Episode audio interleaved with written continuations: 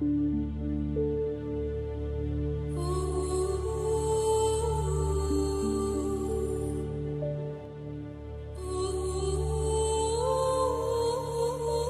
pues, llegada la noche 875, mi estimada hermana Dimersad me rogó que les siguiese narrando la historia.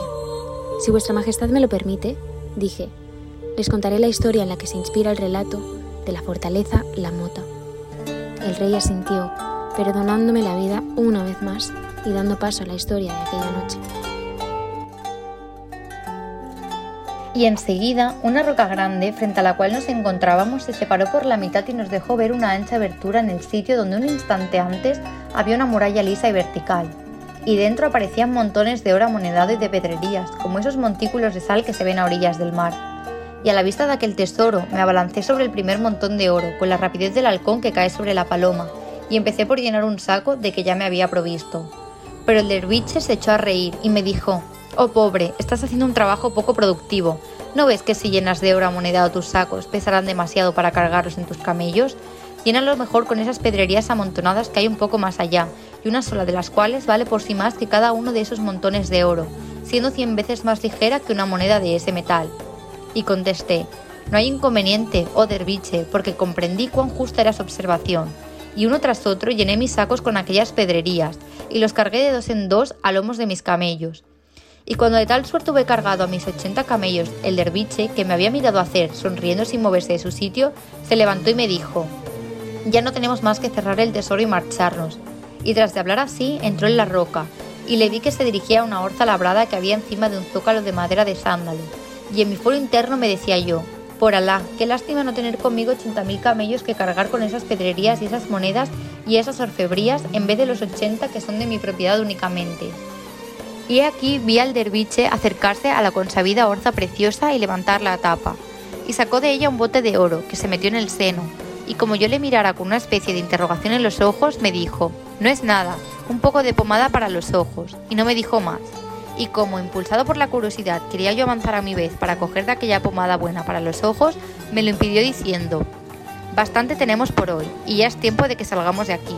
Y me empujó hacia la salida, y pronunció ciertas palabras que no comprendí y al punto se juntaron las dos partes de la roca y en lugar de la anchurosa abertura apareció una muralla tan lisa como si acabasen de tallarla en la misma piedra de la montaña. Y el derviche se encaró entonces conmigo y me dijo, Oh Baba Abdalá, vamos ahora a salir de este valle, y una vez que lleguemos al paraje donde hubimos de encontrarnos, dividiremos este botín con toda equidad y nos lo repartiremos amistosamente. Y enseguida hice levantarse a mis camellos y desfilamos en buen orden por donde habíamos entrado al valle, y fuimos juntos hasta el camino de las caravanas, donde debíamos separarnos para seguir cada cual el suyo, yo hacia Bagdad y el derviche hacia Basra. Pero en el camino me había dicho yo, pensando en el reparto consabido, por Alá, este derviche pide demasiado por lo que ha hecho. Verdad es que él me ha revelado el tesoro y lo ha abierto, merced a su ciencia de la hechicería, que el libro santo reprueba. Pero, ¿qué hubiera hecho sin mis camellos? Y hasta puede ser que sin mi presencia no hubiera tenido éxito la cosa, ya que el tesoro indudablemente está escrito a mi nombre, en mi suerte y en mi destino. Creo, pues, que si le doy 40 camellos cargados de estas pedrerías, salgo perdiendo yo, que me he fatigado cargando los sacos mientras él descansaba sonriendo, y al fin y al cabo yo soy el dueño de los camellos. No conviene, por tanto, que le deje hacer el reparto a su antojo, y sabré hacerle atender a razones. Así es que cuando llegó el momento del reparto dije al derviche, Oh santo hombre, tú que según los principios de tu corporación debes preocuparte muy poco de los bienes del mundo, ¿qué vas a hacer de esos 40 camellos con su carga que tan indiferente me reclamas como precio de tus indicaciones? Y lejos de escandalizarse por mis palabras o de enfadarse como yo esperaba, el derviche me contestó con voz pausada, Baba Abdalá, estás en lo cierto al decir que debo ser hombre que se preocupa muy poco de los bienes de este mundo. Así, no es por mí por quien reclamo la parte que me corresponde en un reparto equitativo, sino para distribuirla por el mundo a todos los pobres y a todos los desheredados. En cuanto a lo que tú llamas injusticia, piensa, ya Baba Abdalá, que con cien veces menos de lo que te he dado, serías ya el más rico de los habitantes de Bagdad y olvidas que nada me obligaba a, hablarte de ese tesoro y que hubiera podido guardar para mí solo el secreto. Desecha, pues, la avidez y conténtate con lo que Alá te ha dado, sin tratar de contravenir nuestro acuerdo. Entonces, aunque convencido de la mala calidad de mis pretensiones y seguro de mi falta de derecho, cambié la cuestión de aspecto y de forma y contesté, Oh derviche, me has convencido de mis errores, pero permíteme que te recuerde que eres un excelente derviche que ignora el arte de conducir camellos y no sabe más que servir al Altísimo. Por lo visto, olvidas el apuro en que te verías al querer conducir a tantos camellos acostumbrados a la voz de su amo. Si quieres creerme, coge lo menos posible, sin perjuicio de volver más tarde al tesoro para cargar de nuevo con pedrerías, ya que puedes abrir y cerrar tu antojo. Escucha pues mi consejo y no expongas tu alma sin sabores y preocupaciones a que no estás acostumbrada. Y el derviche, como si no pudiese rehusarme nada, contestó, Confieso, oh Baba Abdalá, que de primera intención no había reflexionado en lo que acabas de recordarme, y heme aquí ya extremadamente inquieto por las consecuencias de ese viaje solo con todos esos camellos. Escoge pues, de los 40 camellos que me corresponden, los 20 que te plazca escoger y déjame los 20 restantes. Después vete bajo la salvaguardia de Alá. Y yo, muy sorprendido de encontrar en el derviche tanta facilidad para dejarse persuadir, me apresuré a escoger primero los 40 que me correspondían del reparto y luego los otros 20 que me cedía el derviche. Y tras de darle gracias por sus buenos oficios, me despedí de él y me puse en camino para Bagdad, mientras él guiaba sus 20 camellos por el lado de Basra.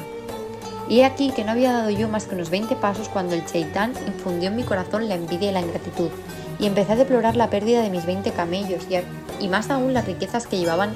de carga al lomo, y me dije, ¿por qué me arrebata mis 20 camellos ese derviche maldito si es dueño del tesoro y puede sacar de allá cuantas riquezas quiera?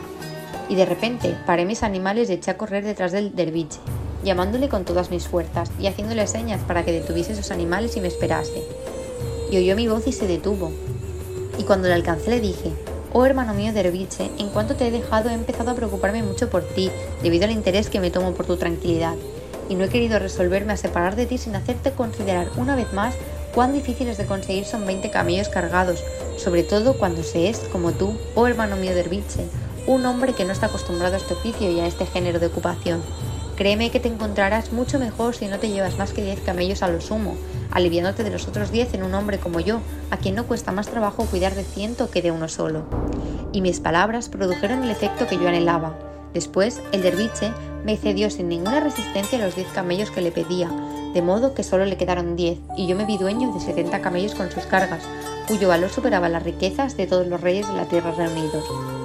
Después de aquello, parece, oh emir de los creyentes, que yo debía tener motivo para estar satisfecho. Pues bien, ni por asomo lo estaba, y mis ojos permanecieron tan vacíos como antes, sino más, y mi avidez iba en aumento con mis adquisiciones, y empecé a redoblar mis solicitudes, mis ruegos y mis importunidades para decidir al derviche a rematar su generosidad, accediendo a cederme los diez camellos que le quedaban. Y le abracé y le besé las manos, y tanto hice que no tuvo el valor de rehusármelos, y me anunció que me pertenecían, diciéndome, Oh hermano Baba Abdalá, haz buen uso de las riquezas que te vienen del retribuidor, y acuérdate del derviche que te encontró en el recodo de tu destino. La luz del alba nos sorprendió y dejé de hablar. Continué solo para decir, si la próxima noche aún sigo con vida y Su Majestad el Rey me lo permite, os contaré el resto, que es mucho más sorprendente todavía.